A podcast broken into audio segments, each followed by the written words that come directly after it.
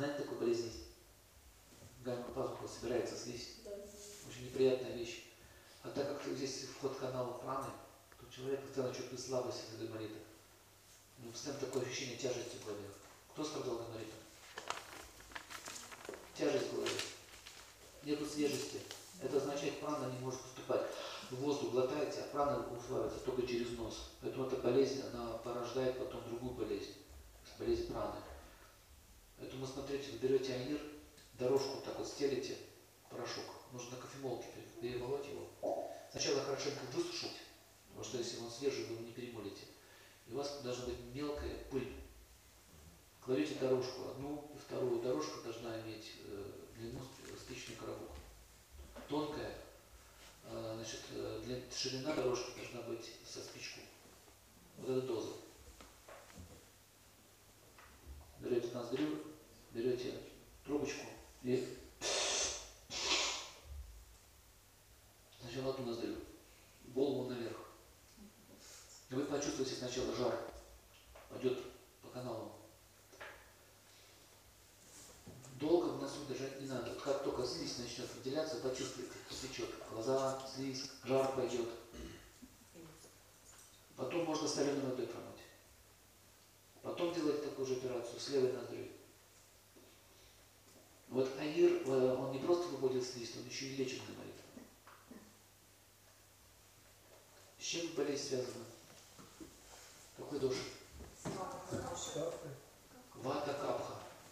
Удана ваю активно несет землю в голову. Ясно? Поэтому нужно что? Снизить удану, а это синие камни. Например, синий сапфир, он влияет на прану, на, он регулирует движение праны, уравновешивает ее. То есть, мне не сказал, снижать удану не надо, потому что если вы можете ее ежедневно снизить, может в астму перейти, может пойти в легкие. То есть нужно что? Уравновесить, уравновесить, уравновесить. Так вот вы берете зеленый камень и синий. Зеленый уравновешивает, синий отправляет прану. Если это растение, то мы должны использовать, например, такие травы, которые дают баланс. Вот корень аида сам по себе дает баланс. У него свойство такое. Он все уравновешивает.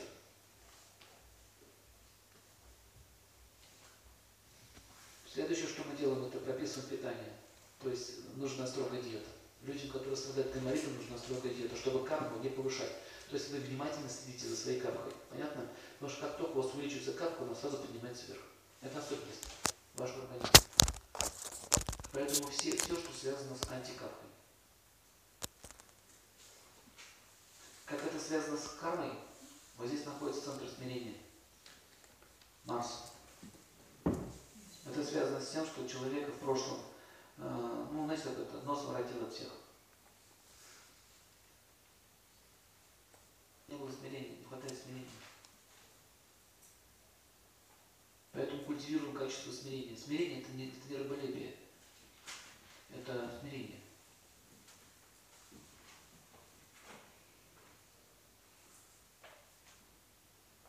Ну смотрите, дети, когда я хочу это, нельзя. А! И сопли пошли. Заметьте, не пускай идут. Вот такое поведение. Вот, вот так и никак иначе. Вот так вот. Вот я сказал вот так. Такое вот. Ну, своего рода такое упрямство. Чувства, они очень возбуждаются, идет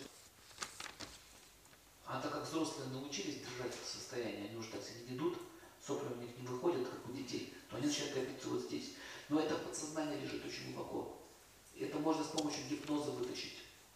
Вы сейчас смотрите, гайморит – это болезнь психосоматическая. Тяжелая болезнь. А вообще как категория тяжелых относится. С кармой связана. Лечить можно, значит нужно понять, разобраться в характере. Где, в чем я упрямюсь. Моя, моя вера, самая правильная вера. Все, точка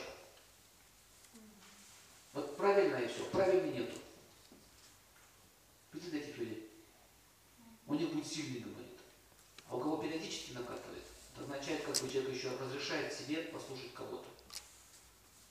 Но я пример привожу. У каждого человека своя личная история. Но идея какая? Какая-то есть, ну, какая-то есть ну, такая вот позиция жизни, на которую он не хочет уступать. Понятно? Марс.